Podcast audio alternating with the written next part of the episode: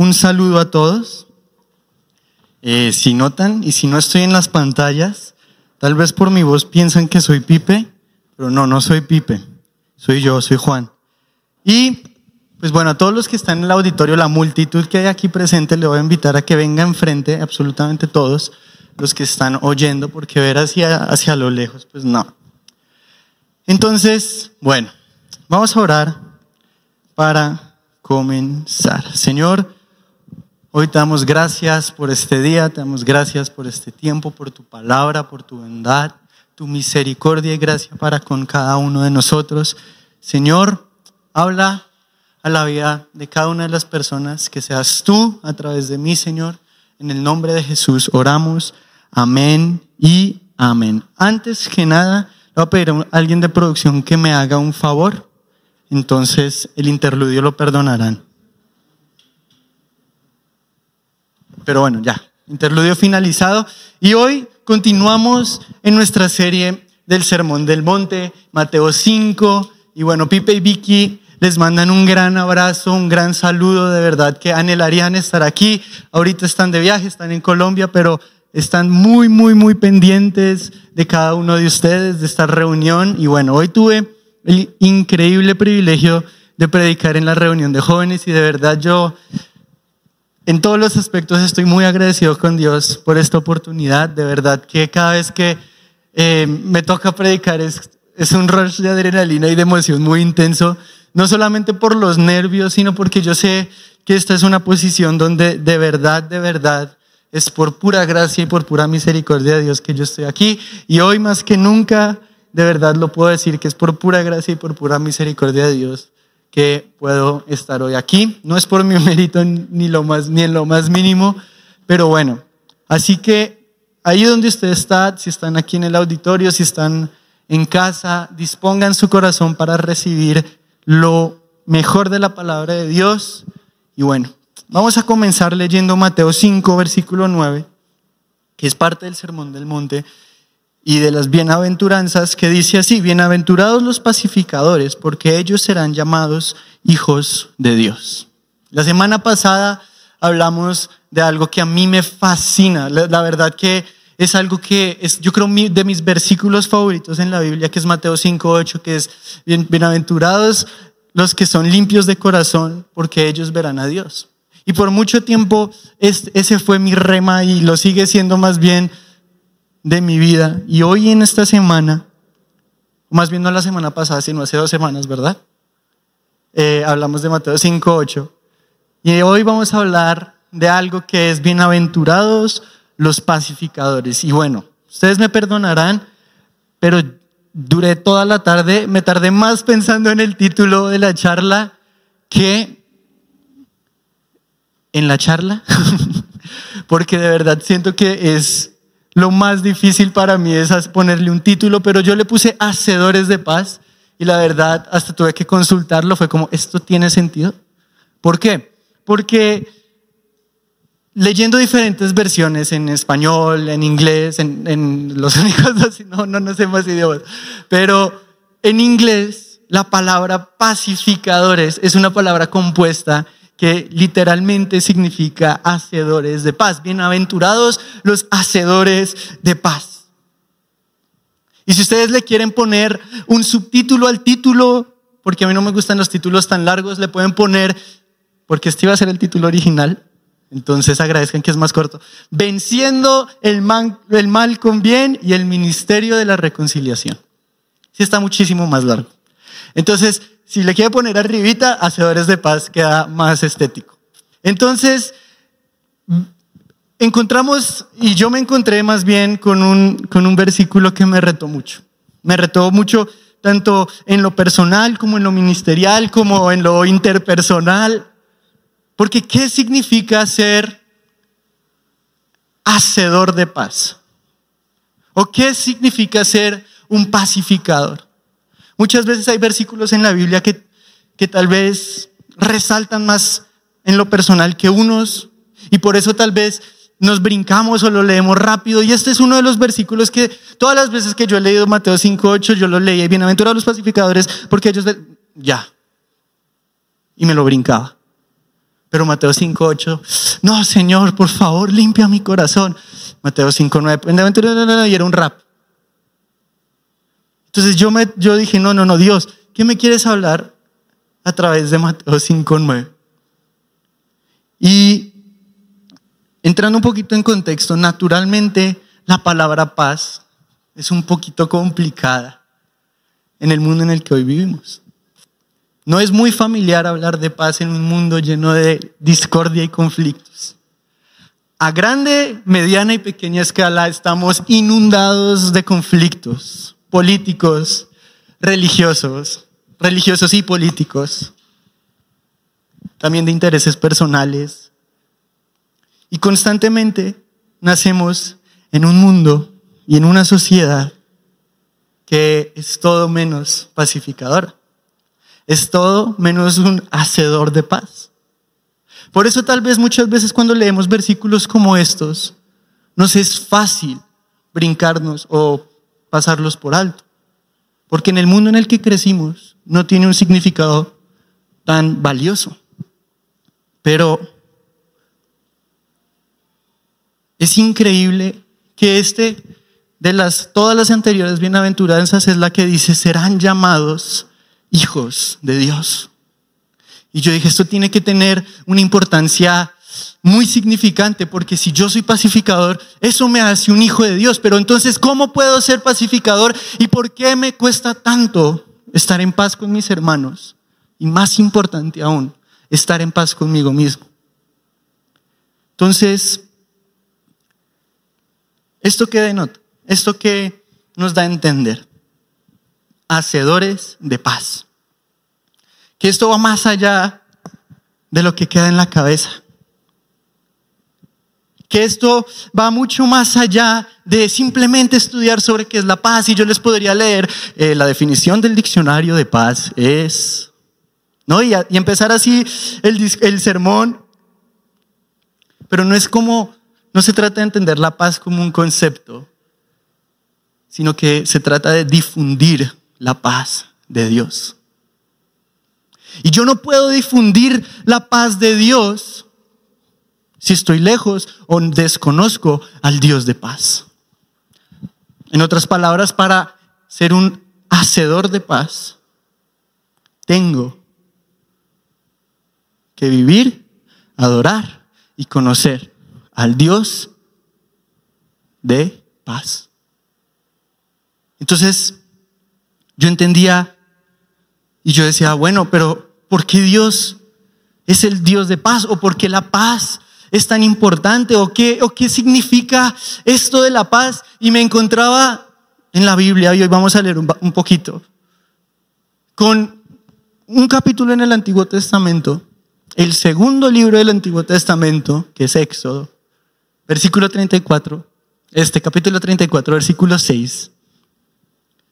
Y este es el contexto, estaba Moisés, ¿no? Y dice la palabra en el versículo 6, y pasando Jehová por delante de él, proclamó, Jehová, Jehová, fuerte, misericordioso y piadoso, tardo para la ira y grande en misericordia y verdad, que guarda misericordia a millares, que perdona la iniquidad, la rebelión y el pecado, y que de ningún modo tendrá por inocente al malvado. Que visita la iniquidad de los padres sobre los hijos y sobre los hijos de los hijos hasta la tercera y cuarta generación. ¿Y por qué leí Éxodo 34, 6? Porque aquí, de cierta manera, Moisés describe la naturaleza de un Dios que es paz. Que Él puede hacer la paz, ser misericordioso, pero nunca ser ligero con el pecado. Y muchas veces somos, ay, no, yo amor y paz. Yo, tengo, yo, digo mucho esa frase, no, yo soy solo amor y paz, amor y paz, amor y paz. Y la digo jugando porque pues siempre yo en, el cotorreo enciendo la llama y luego digo, no, no, no, no, amor y paz, yo soy amor y paz. Sin embargo, traduciéndolo a término serio, fuera de, del jajajajijiji, ¿no? Fuera de eso, Dios a la vez es el Dios de paz, pero jamás tendrá por inocente al malvado. Y hacer la paz con mi hermano no es, ocultarle el pecado a mi hermano. Estar en paz con otros no es hacerme de la vista gorda frente al pecado. Porque tal vez ese es el error en el que muchos de nosotros caemos. Por evitar conflicto, por, ay no, yo no quiero crear aquí un problema. Se vuelve un guardadero de pecados. Y aún en nuestras propias vidas, no, no, no, yo no, no me quiero estresar, yo a amor y paz. Y pues, por así decirlo, ocultamos nuestro, aún nuestro propio pecado. ¿Y cuál es el peligro de esto? Que es todo menos paz. Es todo, es, es todo lo contrario. Es como si yo fuera con una bandera blanca. No sé si ustedes han ido al gocha. ¿Aquí han ido al gocha algunos? ¿Qué pasa cuando a uno se le acaban las balas? ¿Qué tiene que hacer uno si está en medio de, de la... Uno levanta la pistola y levanta la otra mano y dice, me quedo sin balas, no disparen. No, en la ansiedad del momento. Pero ser de aquellos pacificadores que tal vez se, hacen ciegos al pecado de otros y su propio pecado, es como el vato o el tipo que dice, ya, ya, ya, me rindo, me rindo, me rindo, me rindo, me rindo, pa, pa, pa, pa, pa, pa, pa. Y está lleno de munición. No se convierte más que todo menos que pacificador. Sería un traidor. Porque manipuló y utilizó la paz de Dios para lo que le convenía. Porque disfrazó de paz la discordia, disfrazó de paz sus propios intereses y su propio bienestar. Y puso a un lado y alejó su mirada del Dios de paz. Y yo me sentía muy, muy, muy identificado con esto. Porque yo creo que mi concepto sobre la paz estaba muy, muy, muy equivocado. Y mis líderes no me dejarán mentir. Pero yo siempre he sido alguien que dice, ay, ya, con tal de no pelear, que haga lo que quiera. No, Juanes, tú tienes que ir y hablar con X o Y. Y yo, Vicky, ah, es que mira, se va a enojar, va a decir sus cosas. Pero la paz no se trata de hacer mi voluntad con una bandera blanca. Ser pacificador no se trata de, yo no vi tu pecado, Dios te ama. Y no se trata de menospreciar la gracia de Dios en nuestras propias vidas diciendo, no, no, no, no. No es por obras, es por gracia. Ser un hacedor de paz fundamentalmente requiere acercarnos a la fuente de paz. Inevitablemente nos obliga a acercarnos a aquel que es la paz. Pero muchas veces nos es imposible vivir en paz con otros, ser portadores de paz, porque nuestra relación más importante, nos preocupamos por estar bien con todo el mundo, hacer la paz con todo el mundo, pero estamos en discordia, estamos en conflicto con el príncipe de paz. Y a mí eso de verdad me pegaba bastante fuerte porque yo decía, wow, qué fácil es quedar bien delante de las personas y, muchas veces olvidamos estar bien delante de Dios.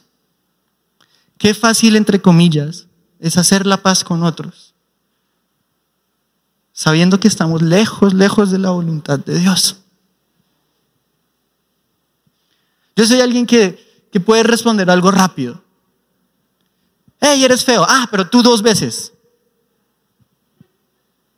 Pero realmente yo le huyo en lo personal a la confrontación ya intensa.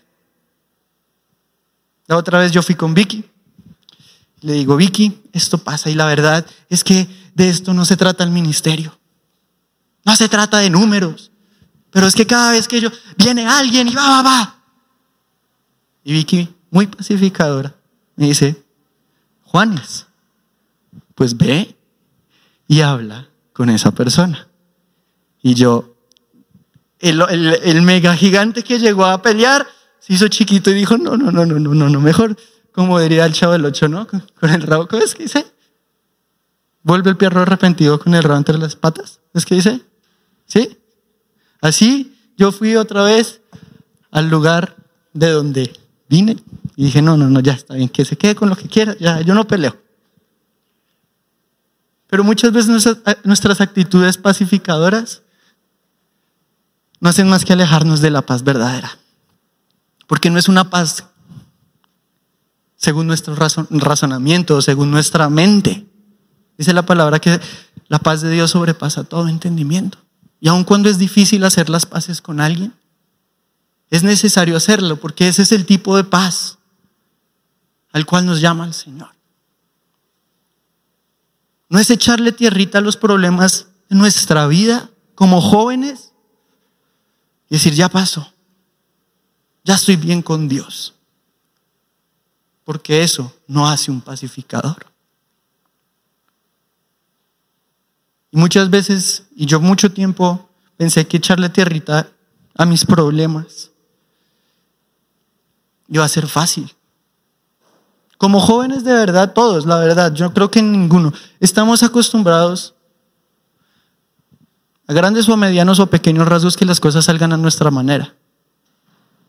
Pero llega un punto en la vida de cualquier adulto y cualquier joven que se estrella contra la realidad de, uy, no todo sale a mi manera. Y en términos rápidos yo me estrellé contra esa, realidad, muy, muy, muy de cara. O sea, yo podría salir en esos videos de las siete caídas más terribles de 2021, jajaja, ja, ja, funny, XD, 100% real, HD, ¿no? Así acaba. Porque me estrellé, ¡pum! y quedé aplastado frente a la realidad. porque por temor a ser un verdadero pacificador,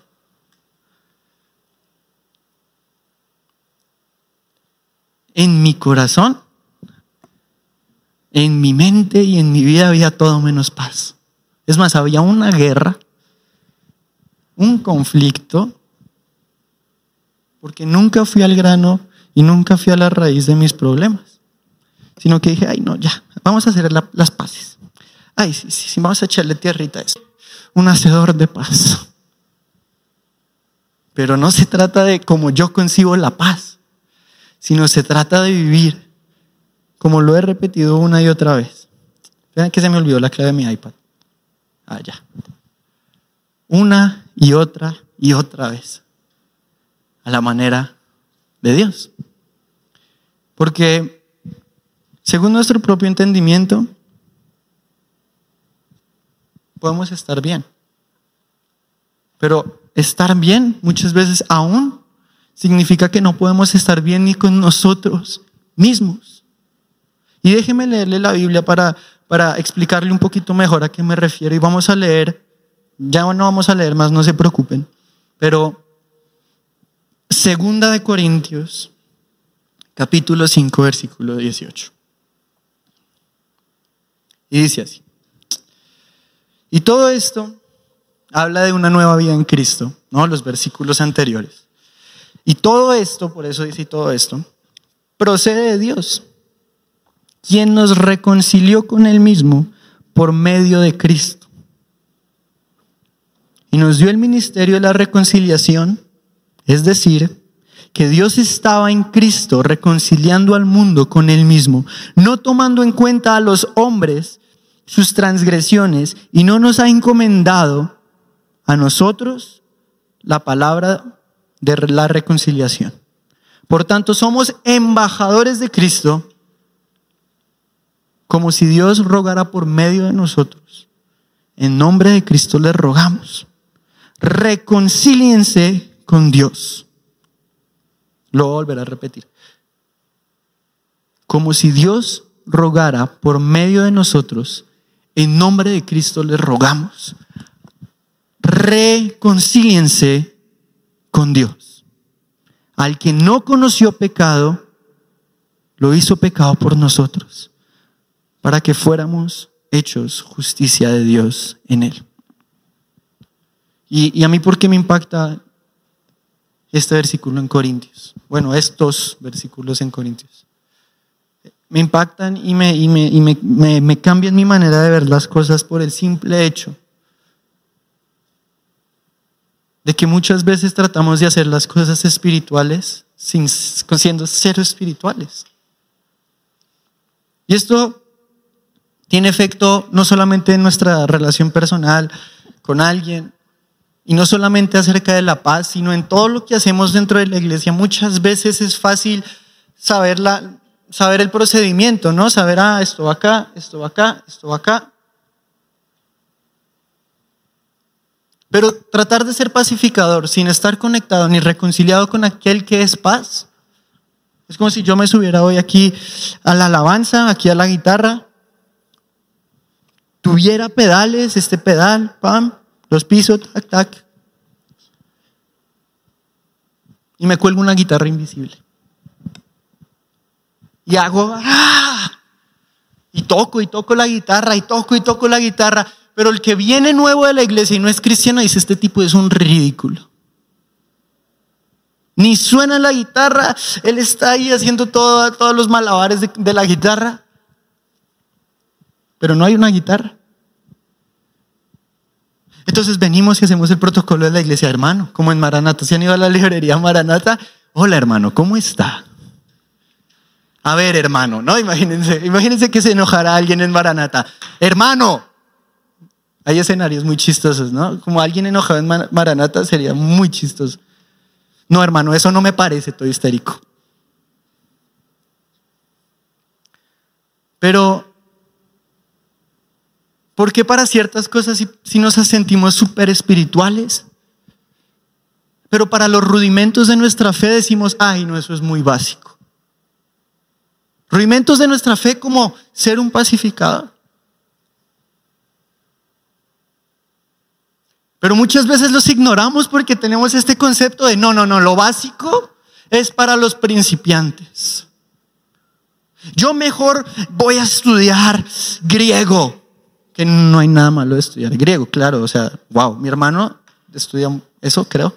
No sé si es griego y hebreo, siempre le pregunto, no sé cuál de los dos es. Si está viendo, pues ya me dirá. Pero creo que es griego y o estudió griego, no sé. Y está increíble. Pero nada me sirve yo saber todo el griego del mundo. Si los rudimentos de nuestra fe, los fundamentos de nuestra fe, primero, no son sólidos y segundo, no son y no abarcan todas las áreas de nuestra vida. Porque Cristo no solamente, y la paz de Cristo no solamente abarca mi vida dentro de la iglesia los viernes de 5 de la tarde a 9 de la noche, porque yo llegué a las 5 hoy. Pero si usted llegó a las 7, entonces la paz de Cristo solo abarca su vida de 7. No. Pero así caminamos nuestra vida cristiana como si fuera horario de oficina. Y eso no hace más que, hacernos pensar que vamos avanzando, pero realmente retrocedemos retrocedemos y retrocedemos. Y cuando alzamos nuestra mirada decimos, pero Dios, ¿dónde está? Y le echamos la culpa a Dios, pero la verdad es que con nuestra actitud, con nuestro comportamiento, con nuestro cristianismo, nosotros mismos nos alejamos de la fuente de vida, de la fuente de paz, de la fuente de verdad, que es en Cristo. Y hay cosas que no se pueden replicar. En, realidad, yo, yo lo he hablado esto muchas veces, la diferencia entre una copia y algo original es el empeño que hay en lo que se hizo originalmente. ¿Por qué? Porque una mente creativa atrás del producto que lo diseñó, que luego tal vez, no sé, lo formó en algún programa de 3D en la computadora y después lo hicieron. Se materializó. Y es muy fácil para alguien venir y decir, ah, eso está bien fácil. Ta, ta, ta, ta, ta. Y muchas veces nosotros vivimos como copiando la fe como copiamos en un examen, espero que no copien en un examen, de verdad yo no lo hablo en plural, a ver, retrocedamos. Y muchas veces vivimos la fe como los que copian en un examen. El resultado puede ser similar, pero el valor real y el resultado real no es mío. La calificación no es mía. Por eso la palabra de Dios dice que va a llegar gente, y lo voy a parafrasear en, términos muy reduccionistas, muy, muy simples, pero va a llegar gente al cielo que va a decir, Señor, yo fui cristiano. Él dijo, "Mm, ni idea. Señor, pero yo oré e hice milagros. Ah, qué padre. No, ni idea. A ver. No, no, joven. Qué fuerte. Qué fuerte. Y vuelvo a decir una tercera vez, qué fuerte. Es vivir en el autoengaño de, es que yo sé cómo se hacen las cosas. E ignorar por completo los fundamentos, los rudimentos, las bases, como ustedes la quieran llamar, de nuestra fe. Porque eso qué hace? Simplemente crea esta autosatisfacción superficial con la que muchos cristianos vi- viven, con la que yo viví por mucho tiempo.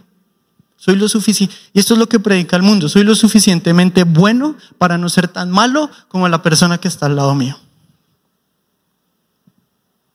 Y tal vez suena raro, pero es la verdad por la que se rige este mundo.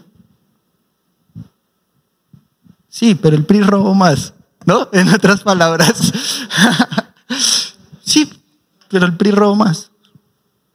Y estamos llenos de ese tipo de excusas. ¿Por qué? Porque realmente en nuestro corazón hay una naturaleza bastante mundana, arraigada y, y encarnada y anclada a nuestro estilo de vida.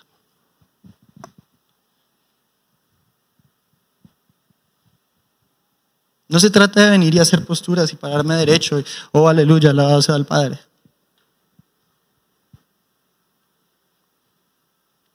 Se trata de tener una relación genuina con el príncipe de paz. Y cuando encontramos la paz verdadera, esa paz verdadera abarca cada rincón de nuestra vida. Esa paz verdadera inunda cada centímetro de nuestro ser. Pero muchas veces vivimos ignorando las verdades más esenciales de la Biblia, pensando que por, por X o Y me voy a ver más espiritual. Pero si hay alguien que a uno nunca puede engañar, es el creador de algo. Yo puedo ir a, a Apple o a cualquier tienda con una pieza falsa.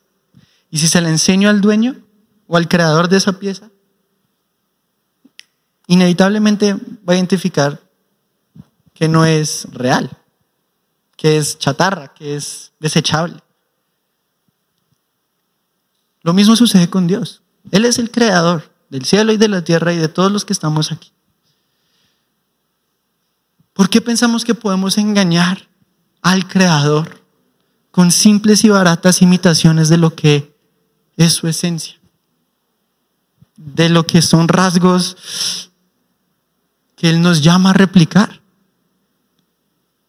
Porque 2 Corintios dice, por tanto, somos el versículo 20 del capítulo 5 que estábamos leyendo. Por tanto, somos embajadores de Cristo.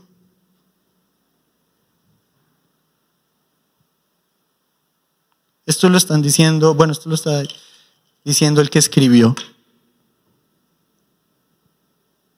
Pero él fue llamado a replicar lo que Jesús hizo en la tierra con la firma del autor. Hay piratería de arte y réplicas oficiales de piezas de arte.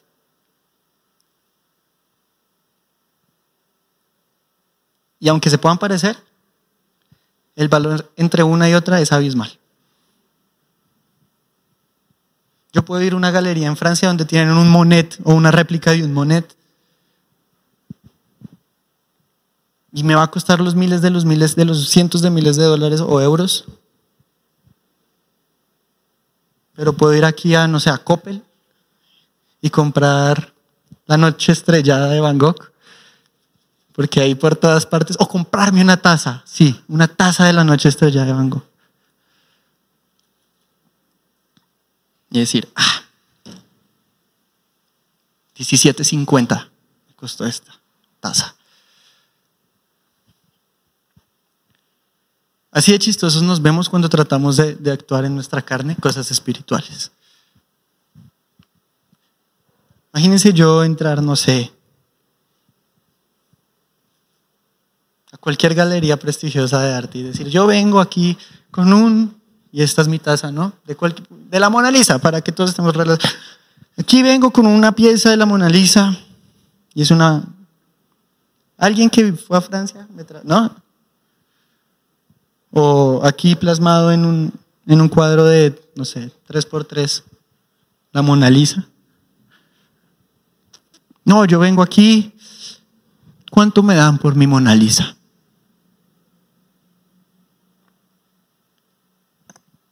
Y el experto en arte va a decir con su acento francés, porque en mi cabeza tiene acento francés sí o sí.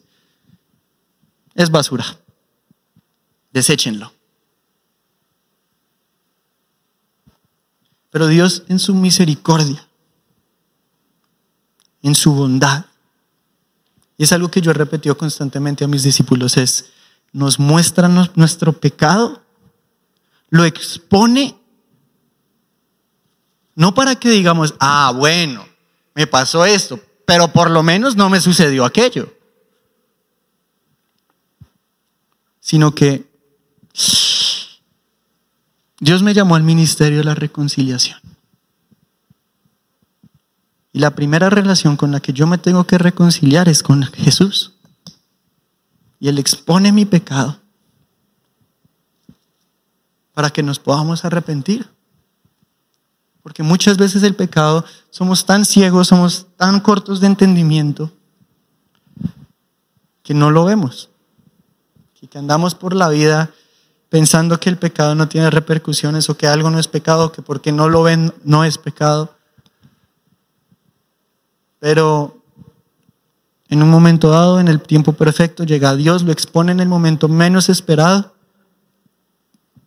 detona, me duele, lloro, pero al final agradezco, porque de lo contrario, qué desgracia vivir en un espejismo toda mi vida. No vivamos en un espejismo pseudo-pacífico mundano. No vivamos en un espejismo de, ah, es que él es peor. Eso me hace un cínico. La verdad. Y le soy sincero, yo muchas veces me estaba convirtiendo en un cínico. Bueno, pero lo mío no es tan grave. Y hay cínicos, aún más cínicos. Sí, lo mío es grave. Híjole.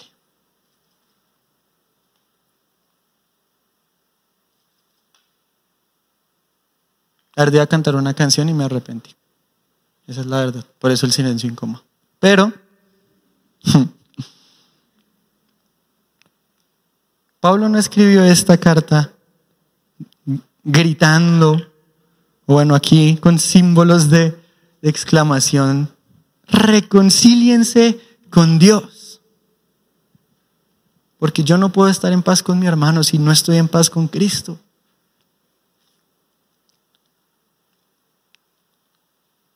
Porque hay ansiedad, porque hay afán, porque hay angustia, porque hay tristeza en la vida de las personas, porque no se han reconciliado con la fuente de mayor gozo, de mayor paz, de mayor amor, que es Jesús. Entonces,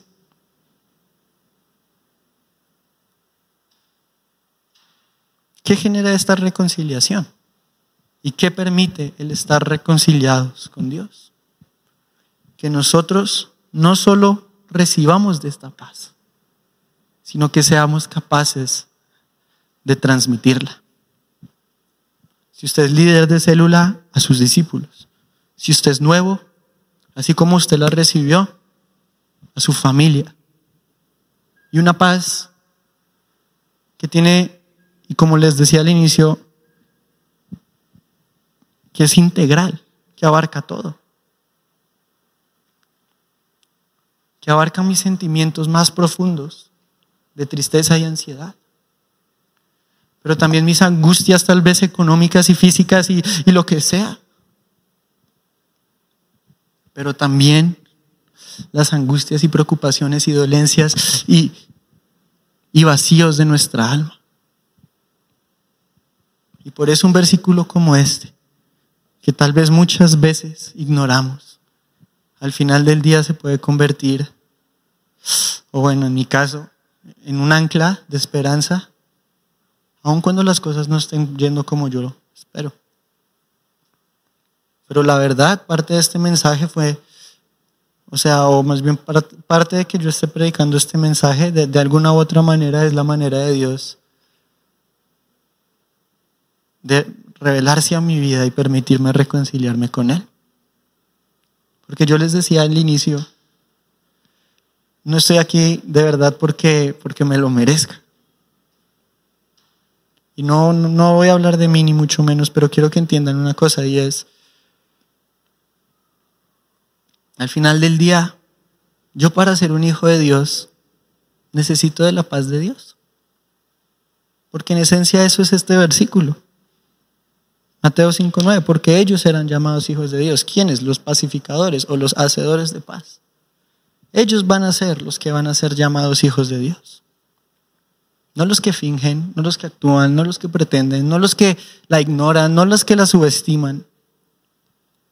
No, aquellos que son verdaderos pacificadores van a ser llamados hijos de Dios. Y Hebreos también lo repite. Hebreos capítulo 12, si no estoy mal. Dice, seguid la paz y la santidad.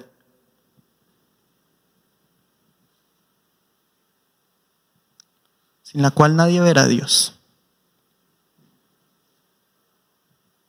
Seguid la paz con todos, dice, perdón, y la santidad, sin la cual nadie verá a Dios.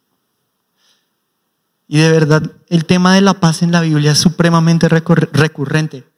Yo por eso tenía varios versículos, pero no se trata de lanzar versículos y ya, sino que de verdad hoy podamos ser autocríticos, podamos evaluar nuestro corazón, verlo a través del espejo de lo que dice la palabra y ver qué tan deteriorado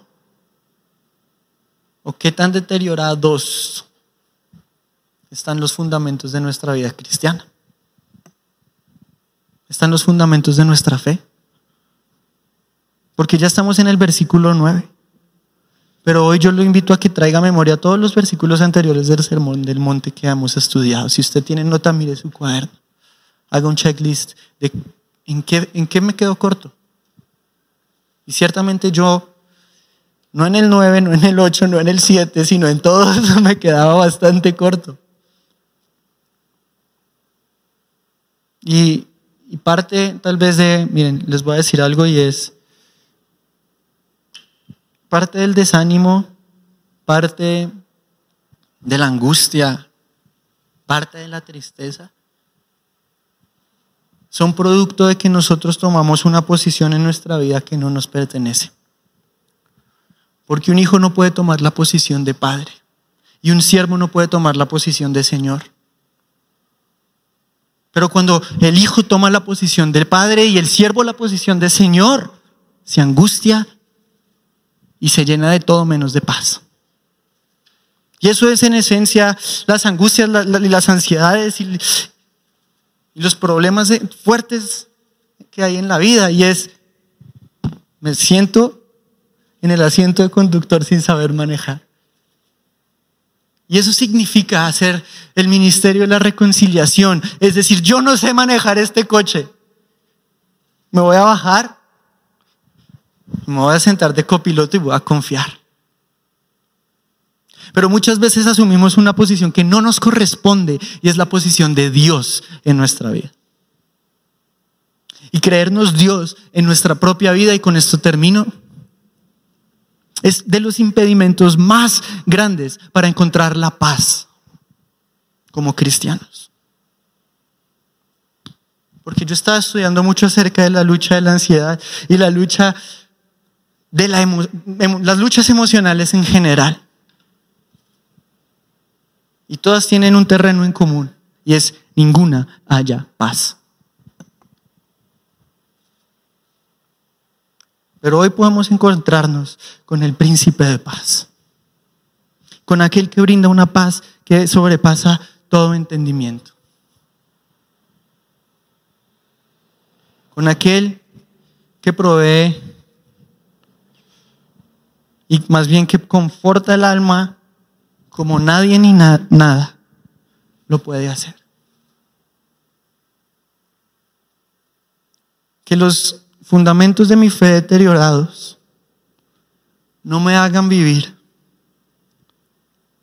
una vida meramente religiosa.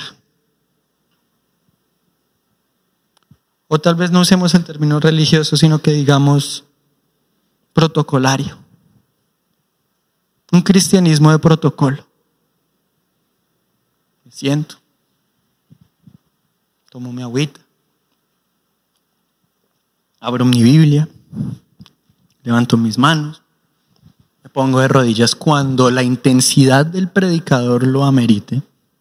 Si está gritando y ya se le brotó esta vena, ahí es el momento donde yo me pongo de rodillas. Si está diciendo una palabra repetidas veces, ahí es donde yo me empiezo a mecer. Y si sigue en esa intensidad, ahí levanto los brazos. El protocolo no es muy difícil de aprender. Ta, ta, ta, ta, ta, ta. Pero, como les decía, el corazón y la intención no se pueden falsificar. Son el sello del autor. Y siempre termino hablando de, por alguna razón, ahorita caigo en cuenta que siempre termino hablando de arte y autor y obras. Y fútbol, pero hoy no voy a hablar de fútbol. Pero Hoy yo quiero que ustedes puedan ser reales con ustedes mismos. Los que están acá puedan ser reales, en serio. Ay, pero es que es tan difícil. Miren, ese pero, ya. Anúlenlo. ¿Y saben qué fue lo que a mí más, más, más, más, más me confrontó? Que me vi forzado a ver mi pecado. Por varias razones. No le podía echar la culpa a mi hermano. A mi hermano no, no, o sea, a ver, a mi prójimo, pues. No le podía echar la culpa a la pandemia, porque pues si ustedes vienen en esta ciudad, sí existe el COVID, sí nos tenemos que seguir cuidando, pero la rutina y el tráfico y el acelere de esta ciudad ya está como, como siempre. O sea, yo ya otra vez me tardo 40 minutos en llegar a la iglesia. Como antes de la pandemia. Y eso que yo vivo re cerca de la iglesia. Entonces ya no le podía decir, no, es que la pandemia de verdad. Dios me quitó todos los argumentos que yo usaba como muletas para decir, reconcíliate conmigo, haz, la, haz la, paz o, tienes que estar en paz conmigo para que puedas estar en paz contigo y en paz con otros. De lo contrario, todo va a ser con una raíz torcida. ¿Y qué dice la palabra? Que lo torcido no se puede enderezar. ¿Ustedes han visto esos árboles que crecen como así? Y por más que le ponen, yo siempre he visto que le ponen un palo que no sirve para nada cuando crece torcido. Y a veces he visto hasta palo de escoba en los árboles más grandes. Y no estoy jugando. Pero no sirve. Y entonces, entonces hace como un, una vueltecita, ¿no? Artística del árbol. Y lo recorre, pero sigue torcido. No se puede enderezar. Pongamos nuestro nuestra pisada en el camino correcto mientras podamos. Qué, qué alegría, aunque tal vez en el momento no lo sea, es que Dios exponga mi pecado porque es Él diciéndome, bueno, quiero reconciliarme contigo y te tengo que exponer. Porque te tengo que mostrar la verdad para que dejes de vivir en la mentira. Pero si somos protocolarios, ustedes saben que ya se me brotó la vena, entonces este es el momento donde empiezo a orar.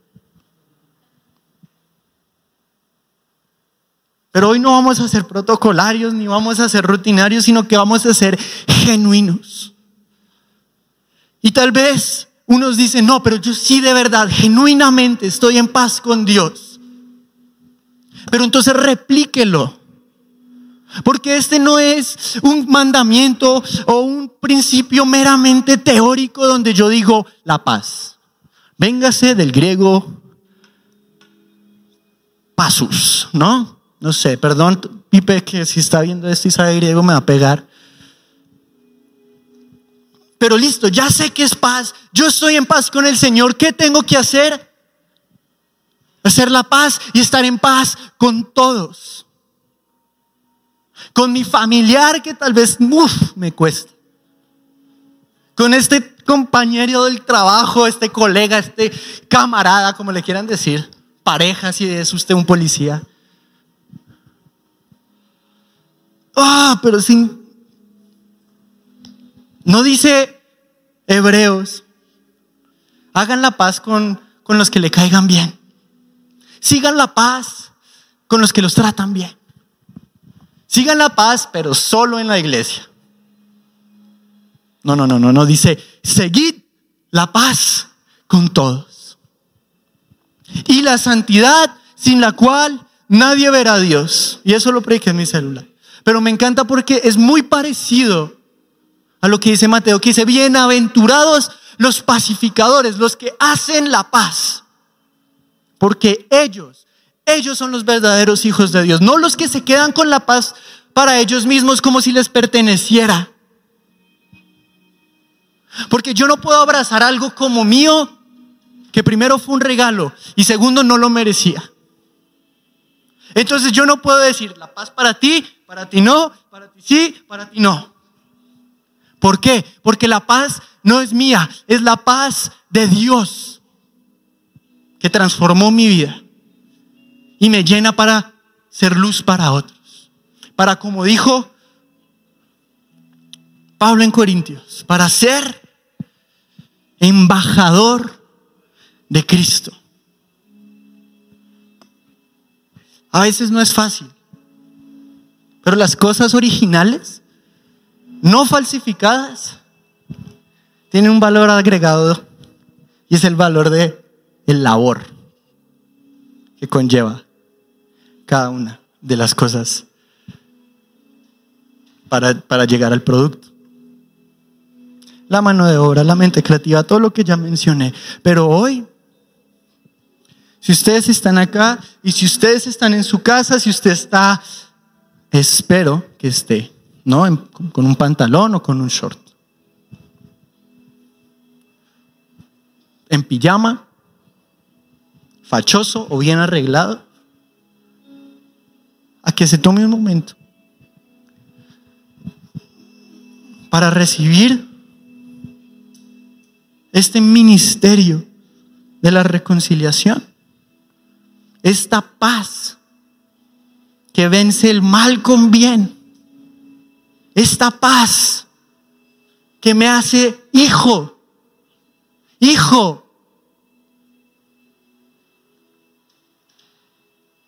Y no un cualquiera, una paz santa que viene de Dios directamente. Entonces, hoy yo le invito a que se ponga en pie si está acá y si está en su casa, también pónganse en pie. No empecemos mal diciendo, no, no, no, yo puedo sentado. Yo puedo orar sentado. Dios me habla sentado, parado o acostado en mi cama. Y si usted es de los del Zoom, pone una luz negra y una brillante, así algo negro y algo brillante por allá en el fondo. Hoy, párese, si quiere, sé que sea aquí, o quítese más bien la lagaña que se le estaba generando durante la charla. Párese y diga, hoy es el momento, hoy es el día donde yo me voy a reconciliar. Porque tal vez en mi vida hay muchas relaciones sin reconciliación. Muchas áreas emocionales, personales e interpersonales cadentes de esta reconciliación. Pero hoy, hoy yo me voy a reconciliar con, con mi relación más importante, con la persona más valiosa de mi vida. No voy a hacer un show. Lo bueno de estar en casa, y les digo lo bueno y lo malo, la verdad, espérenme un momento que ya me dio un calorón.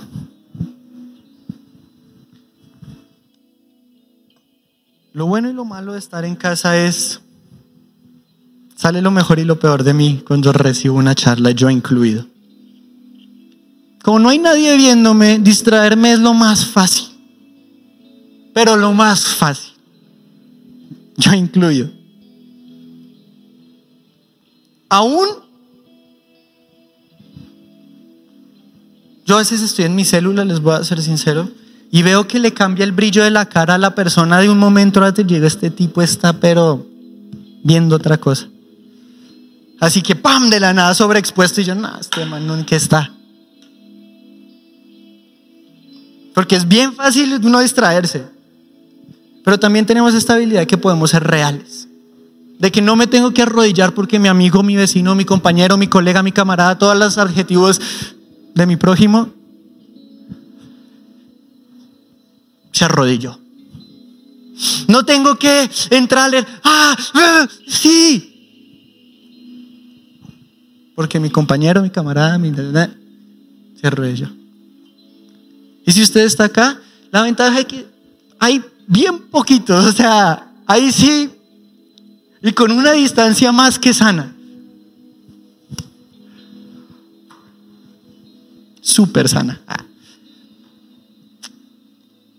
No hay por qué crear estas barreras religiosas o protocolarias de no, no, no, no, no.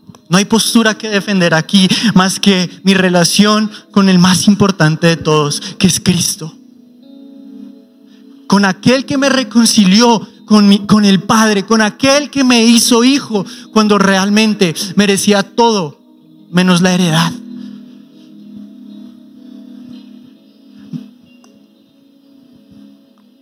Y yo de verdad lo digo como con este afán, porque para mí fue muy real aferrarme a esta esperanza de Él es mi paz. No mi paz de, ¿qué onda mi paz? No, mi pastor, no. A mí la verdad jamás me ha gustado esa palabra paz, no sé por qué. Sino que Él es mi paz con Z. Y aquel que de verdad sin que yo lo mereciera, me reconcilió con Él, me dio otra oportunidad y me dio la oportunidad de transmitirlo a otros. Y hoy, hoy, hoy, hoy, dice, dice, ¿esto cómo puedo verificarlo? Hoy esta es la, la verificación y la evidencia de que si uno se reconcilia con Dios, Él da la oportunidad de reconciliarnos con otros. Él abre la puerta para que nos podamos reconciliar nosotros mismos y con otras personas, pero primero nos tenemos que reconciliar con aquel que la brinda. Ahí donde está, cierre sus ojos y tómese un momento.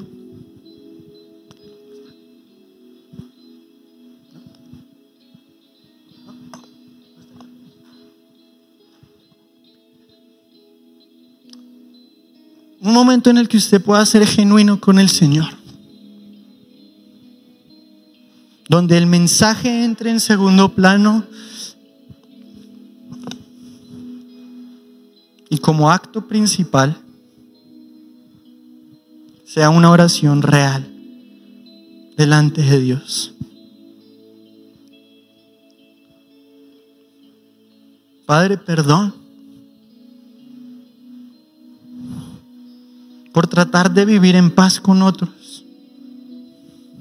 cuando mi propia vida estaba lejos de ti. Cuando Señor yo me quería reconciliar con todo el mundo. Pero olvidaba mi relación más importante que era la tuya. Porque, Señor, tú has sido bueno. Y bueno hasta, o más bien durante cada paso que yo he dado. Bueno porque aún en medio de mi maldad, en medio de mi corta visión, tú recuerdas cuál es mi lugar. Tú me recuerdas a dónde pertenezco. Tú me llamas y me dices, hijo. Pero para poder ser llamados hijos, tenemos que tener una relación con el Padre. ¿Qué clase de hijo no tiene una relación con el Padre? Señor,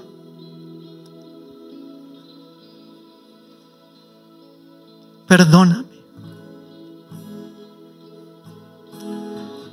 Perdóname por muchas veces hacer las cosas de Dios sin Dios en medio de mí. Las cosas santas sin el espíritu de santidad.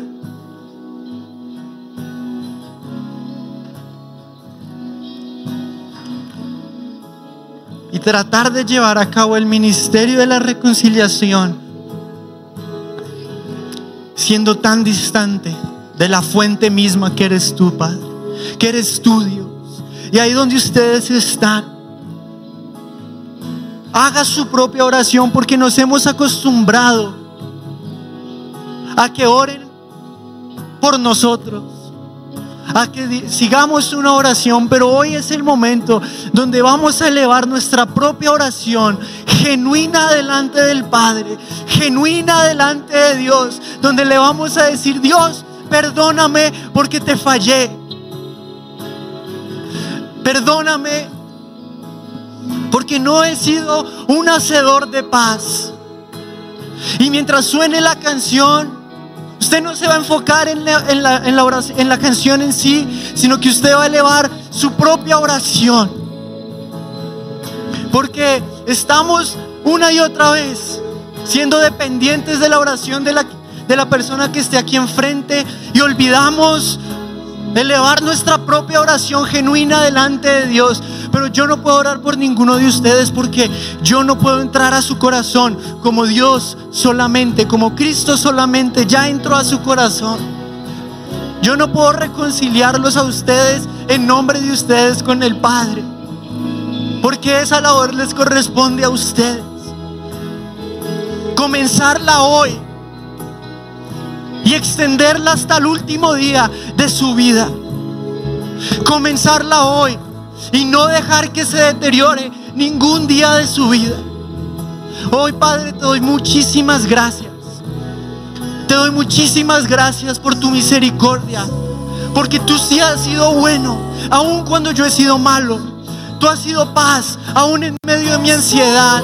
Señor, tú me has amado cuando yo te di la espalda y Espíritu Santo, hoy yo vuelvo a ti. Hoy yo vuelvo a ti, me reconcilio con la fuente de paz. Esa paz que me hace hijo, esa paz que me hace heredero. Espíritu Santo, te doy gracias. Porque realmente no se trata de mí, de lo que yo haga, de quien yo sea, de lo que yo diga, sino tu sacrificio que con sangre pagaste por mi vida. Porque no se trata de que también hablemos dentro de la iglesia, de qué postura tan cristiana podamos representar, sino que se trata, Espíritu Santo, de hacer de mi vida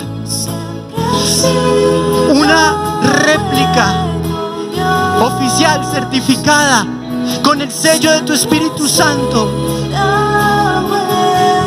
Dios, hoy venimos delante de ti. Renueva nuestras fuerzas. Porque Padre, mi corazón estaba lleno de angustia, lleno de ansiedad, lleno de tristeza. Pero hoy, Señor, reconcíliame contigo.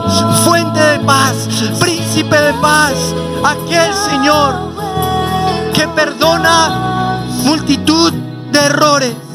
Y como lo dijo Moisés, Jehová, Jehová, fuerte y misericordioso y piadoso, tardo para la ira y grande en misericordia y verdad.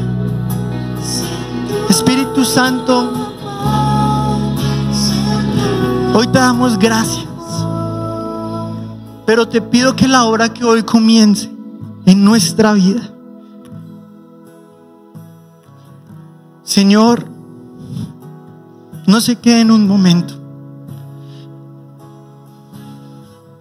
Y que no sea como la semilla que tal vez creció, pero como no tenía donde echar raíz, se secó. Señor, que el mensaje de hoy, que viene a través de ti, no de mí, nos llene, Señor, de fuerza para perdonar al que tal vez me lastimó. Porque así como tú perdonaste a aquellos que se burlaron de ti, que te escupieron, tú hoy Espíritu Santo pongas esa paz que me lleva a estar en paz con otros, dentro y fuera de la iglesia. Esa paz que no es indiferente al pecado, pero es piadoso. Esa paz que nunca tendrá por inocente al malvado. Pero así como nosotros una vez fuimos malvados, pero hoy reconciliados podamos llevar a muchos más por medio de la paz de Cristo. Señor, a tu luz verdadera, a tus pies. Pero primeramente, Señor, que esa paz que sobrepasa todo entendimiento, esa paz que me hace un hijo verdadero, hoy, Señor, eh, venga en mi vida para que nunca más se vaya. Porque nada sirve estar en paz con los hombres si no estoy en paz contigo. Basta de aparentar. Ya no quiero aparentar más. Hoy yo ya no quiero parecer. Hoy yo quiero ser llamado hijo de Dios. Padre, hoy doy gracias por esta oportunidad. Porque de verdad que es tu gracia y misericordia. En mi vida, Señor. Te amamos. Y una vez más, Señor, te exaltamos, adoramos y cantamos en tu nombre, porque eres real, porque eres vivo y porque tu poder, tu sangre preciosa me reconcilió con el Padre. Solo por medio de esas reconciliaciones que hoy yo puedo estar aquí parado y cada uno de nosotros podemos estar elevando esta oración. Por eso es tan importante no descuidarla. Padre, hoy te damos gracias. Y tomes este último minuto para darle gracias al Señor. Porque de Él se trata todo. En Él gravitan todas las cosas. Gracias. Porque sin merecerlo me amaste. Gracias. Porque no me gané ninguna de tus misericordias, pero tú, Señor, aún así me las otorgaste.